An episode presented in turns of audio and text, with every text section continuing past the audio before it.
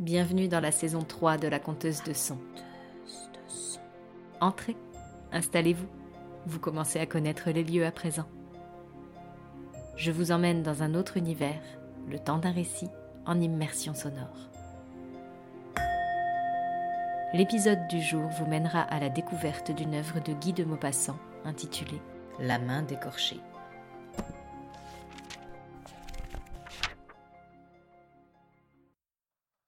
Il y a huit mois environ, un de mes amis, Louis R., avait réuni un soir quelques camarades de collège.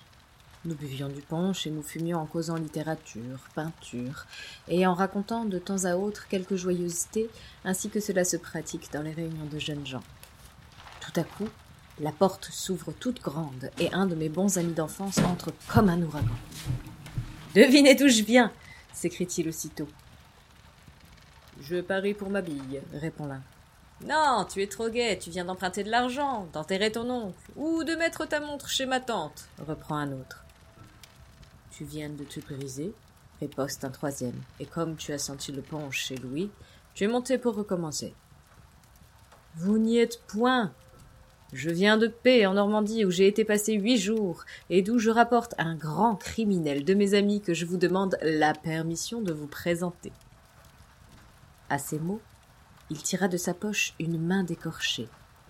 Cette main était affreuse, noire, sèche, très longue, et comme crispée, les muscles d'une force extraordinaire étaient retenus à l'intérieur et à l'extérieur par une lanière de peau parcheminée. Les ongles jaunes, étroits, étaient restés au bout des doigts.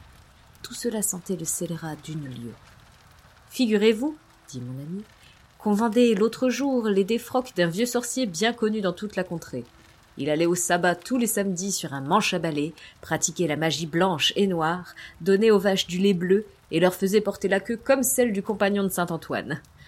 Toujours est-il que ce vieux gredin avait une grande affection pour cette main qui, disait-il, était celle d'un célèbre criminel supplicié en 1736 pour avoir jeté la tête la première dans un puits sa femme légitime.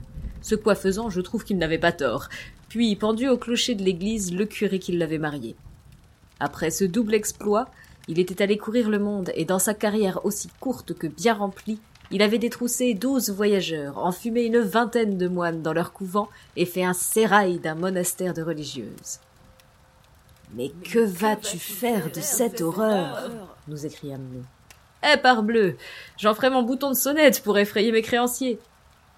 Mon ami, dit Henry Smith, un grand anglais très flegmatique, je crois que cette main est tout simplement de la viande indienne conservée par un procédé nouveau. Je te conseille d'en faire du bouillon. Ne raillez pas, monsieur, reprit avec le plus grand sang-froid un étudiant en médecine aux trois quarts gris. Et toi, Pierre, si j'ai un conseil à te donner, fais enterrer chrétiennement ce débris humain, de crainte que son propriétaire ne vienne te le redemander. Et puis, elle a peut-être pris de mauvaises habitudes, cette main, car tu sais le proverbe. Qui a tué tuera. Et qui a bu boira, reprit l'amphitryon. Là-dessus, il versa à l'étudiant un grand verre de punch. L'autre l'avala d'un seul trait et tomba ivre-mort sous la table. Cette sortie fut accueillie par des rires formidables, et Pierre élevant son verre et saluant la main. Je bois, dit-il, à la prochaine visite de ton maître. Puis on parla d'autre chose et chacun rentra chez soi. Le lendemain, comme je passais devant sa porte, j'entrai chez lui. Il était environ deux heures. Je le trouvai lisant et fumant. Eh bien, comment vas-tu? lui dis-je. Très bien, me répondit-il. Et ta main? Ma main, tu as dû la voir à ma sonnette où je l'ai mise hier soir en rentrant. Mais à ce propos, figure-toi qu'un imbécile quelconque, sans doute pour me faire une mauvaise farce, est venu carillonner à ma porte vers minuit. J'ai demandé qui était là, mais comme personne ne me répondait, je me suis recouché et rendormi. En ce moment, on sonna. C'était le propriétaire, personnage grossier et fort impertinent. Il entra sans saluer. Monsieur, dit-il à mon ami, je vous prie d'enlever immédiatement la charogne que vous avez pendue à votre cordon de sonnette, sans quoi je me verrai forcé de vous donner congé. Monsieur, reprit Pierre avec beaucoup de gravité, vous insultez une main qui ne le mérite pas. Sachez qu'elle a appartenu à un homme fort bien élevé. Le propriétaire tourna les talons et sortit comme il était entré. Pierre le suivit, décrocha sa main et l'attacha à la sonnette pendue dans son alcôve. Cela vaut mieux, dit-il. Cette main, comme le frère il faut mourir des trappistes, me donnera des pensées sérieuses tous les soirs en m'endormant. Au bout d'une heure, je le quittai et rentrai à mon domicile. Je dormis mal la nuit suivante. J'étais agité, nerveux. Plusieurs fois, je me réveillai en sursaut. Un moment même, je me figurais qu'un homme s'était introduit chez moi, et je me levai pour regarder dans mes armoires et sous mon lit. Enfin, vers six heures du matin, comme je commençais à m'assoupir, un coup violent frappé à ma porte me fit sauter du lit. C'était le domestique de mon ami, à peine vêtu, pâle et tremblant. Ah, monsieur s'écria-t-il en sanglotant. Mon pauvre maître qu'on a assassiné. Je m'habillai à la hâte et courus chez Pierre. La maison était pleine de monde, on discutait, on s'agitait. C'était un mouvement incessant, chacun pérorait, racontait et commentait l'événement de toutes les façons. Je parvins à grand-peine jusqu'à la chambre, la porte était gardée. Je me nommais, on me laissa entrer. Quatre agents de la police étaient debout au milieu, un carnet à la main. Ils examinaient, se parlaient bas de temps en temps et écrivaient. Deux docteurs causaient près du lit sur lequel Pierre était étendu sans connaissance. Il n'était pas mort, mais il avait un aspect effrayant. Ses yeux démesurément ouverts, ses prunelles dilatées semblaient regarder fixement, avec une indicible épouvante, une chose horrible et inconnue. Ses doigts étaient crispés. Son corps, à partir du menton, était recouvert d'un drap que je soulevais. Il portait au cou les marques de cinq doigts qui s'étaient profondément enfoncés dans la chair. Quelques gouttes de sang maculaient sa chemise. En ce moment, une chose me frappa. Je regardai par hasard la sonnette de son alcôve. La main d'écorché n'y était plus. Les médecins l'avaient sans doute enlevée pour ne point impressionner les personnes qui entreraient dans la chambre du blessé, car cette main était vraiment affreuse. Je ne m'informai point sur ce qu'elle était devenue.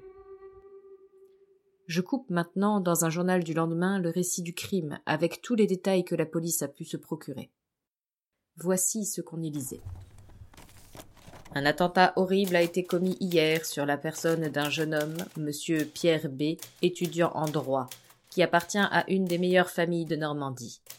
Ce jeune homme était rentré chez lui vers dix heures du soir. Il renvoya son domestique, le sieur Bouvin, en lui disant qu'il était fatigué et qu'il allait se mettre au lit. Vers minuit, cet homme fut réveillé tout à coup par la sonnette de son maître qu'on agitait avec fureur. Il eut peur, alluma une lumière et attendit. La sonnette se tut environ une minute, puis reprit avec une telle force que le domestique, éperdu de terreur, se précipita hors de sa chambre et alla réveiller le concierge.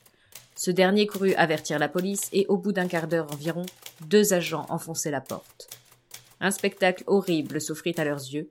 Les meubles étaient renversés, tout annonçait qu'une lutte terrible avait eu lieu entre la victime et le malfaiteur. Au milieu de la chambre, sur le dos, les membres raides, la face livide et les yeux effroyablement dilatés, le jeune Pierre B gisait sans mouvement. Il portait au cou les empreintes profondes de cinq doigts. Le rapport du docteur Bourdeau, appelé immédiatement, dit que l'agresseur devait être doué d'une force prodigieuse et avoir une main extraordinairement maigre et nerveuse, car les doigts qui ont laissé dans le cou comme cinq trous de balles s'étaient presque rejoints à travers les chairs. Rien ne peut faire soupçonner le mobile du crime, ni quel peut en être l'auteur. La justice informe. On lisait le lendemain dans le même journal Monsieur Pierre B., la victime de l'effroyable attentat que nous racontions hier, a repris connaissance après deux heures de soins assidus donnés par monsieur le docteur Bourdeau. Sa vie n'est pas en danger, mais on craint fortement pour sa raison. On n'a aucune trace du coupable. En effet, mon pauvre ami était fou. Pendant sept mois, j'allais le voir tous les jours à l'hospice où nous l'avions placé, mais il ne recouvra pas une lueur de raison. Dans son délire, il lui échappait des paroles étranges, et comme tous les fous, il avait une idée fixe. Il se croyait toujours poursuivi par un spectre. Un jour, on vint me chercher en toute hâte en me disant qu'il allait plus mal. Je le trouvai à l'agonie. Pendant deux heures, il resta fort calme, puis tout à coup, se dressant sur son lit malgré nos efforts, il s'écria en agitant les bras et comme en proie à une épouvantable terreur. Prends-la Prends-la Il m'étrangle Au secours Au secours Il fit deux fois le tour de la chambre en hurlant, puis tomba mort, la face contre terre. Comme il était orphelin, je fus chargé de conduire son corps au petit village de P, en Normandie, où ses parents étaient enterrés. C'est de ce même village qu'il venait, le soir où il nous avait trouvés buvant du punch chez Louis R, et où il nous avait présenté sa main décorchée. Son corps fut enfermé dans un cercueil de plomb, et quatre jours après, je me promenais tristement avec le vieux curé qui lui avait donné ses premières leçons dans le petit cimetière où l'on creusait sa tombe. Il faisait un temps magnifique, le ciel tout bleu ruisselait de lumière, les oiseaux chantaient dans les ronces du talus, où bien des fois, enfants tous deux, nous étions venus manger des mûres. Il me semblait encore le voir se faufiler le long de la haie et se glisser par le petit trou que je connaissais bien, là-bas, tout au bout du terrain où l'on enterre les pauvres. Puis nous revenions à la maison, les joues et les lèvres noires du jus des fruits que nous avions mangés. Et je regardais les ronces, elles étaient couvertes de mûres. Machinalement, j'en pris une, et je la portai à ma bouche. Le curé avait ouvert son bréviaire et marmottait tout bas ses oreilles mousses, et j'entendais au bout de l'allée la bêche des fossoyeurs qui creusaient la tombe. Tout à coup, ils nous appelèrent. Le curé ferma son livre, et nous allâmes voir ce qu'ils nous voulaient. Ils avaient trouvé un cercueil. D'un coup de pioche, ils firent sauter le couvercle, et nous aperçûmes un squelette démesurément long, couché sur le dos, qui, de son œil creux, semblait encore nous regarder et nous défier. J'éprouvai un malaise, je ne sais pourquoi j'eus presque peur. Tiens, s'écria un des hommes. Regardez donc. Le gredin a un poignet coupé. Voilà sa main. Et il ramassa à côté du corps une grande main desséchée qu'il nous présenta. Ah, dis donc fit l'autre en riant. On dirait qu'il te regarde et qu'il va te sauter à la gorge pour que tu lui rendes sa main. Allons, mes amis, dit le curé. Laissez les morts en paix et refermez ce cercueil. Nous creuserons autre part la tombe de ce pauvre monsieur Pierre. Le lendemain, tout était fini, et je reprenais la route de Paris après avoir laissé cinquante francs au vieux curé pour dire des messes pour le repos de l'âme de celui dont nous avions ainsi troublé la sépulture.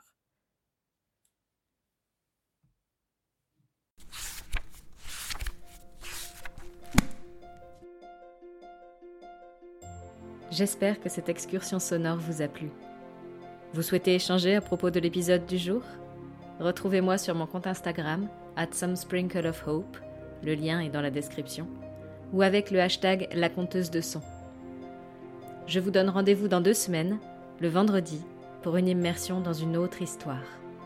Et n'oubliez pas, je compte pour vous et je compte sur vous.